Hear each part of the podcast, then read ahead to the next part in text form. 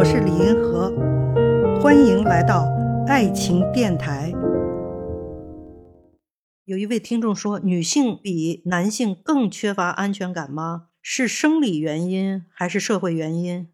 安全感实际上是分这个广义安全感和狭义安全感的。广义就是生存的安全，你能不能有饭吃，你能不能活下来。狭义的安全感是亲密关系的。女性跟男性相比呢，在广义的生存的安全感方面，应当是更差一些。这里面应当说，主要是社会的原因。我们看女性的平均工资，哈，大约是男性百分之七十。在美国呢，一度一到百分之六十。妇女解放运动之前，一些出来参加工作的女人都是那种不是全职工作呀，平均工资才是男人的百分之六十。我们中国现在基本上是能达到百分之七十。当然，你要是从生存安全这一点来说，女性会比男性呢缺乏安全感。从狭义的安全感呢，就是说亲密关系的丧失这一点呢，我觉得女性比男性应当是更缺乏安全感的。因为从社会的习俗和舆论和整个的大家的观感或者是观念上来说呢，男人可以找到年轻很多的女友。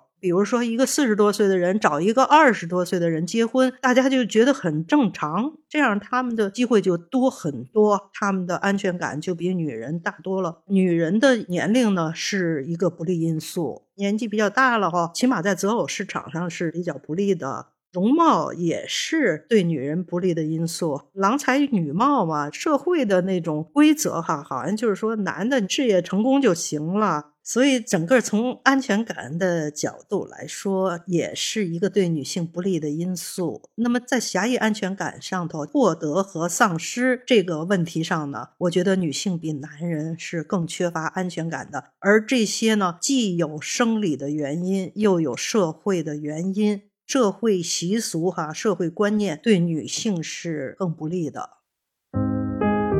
看见爱，感受爱，遇到爱。我是李银河，我们下期再见。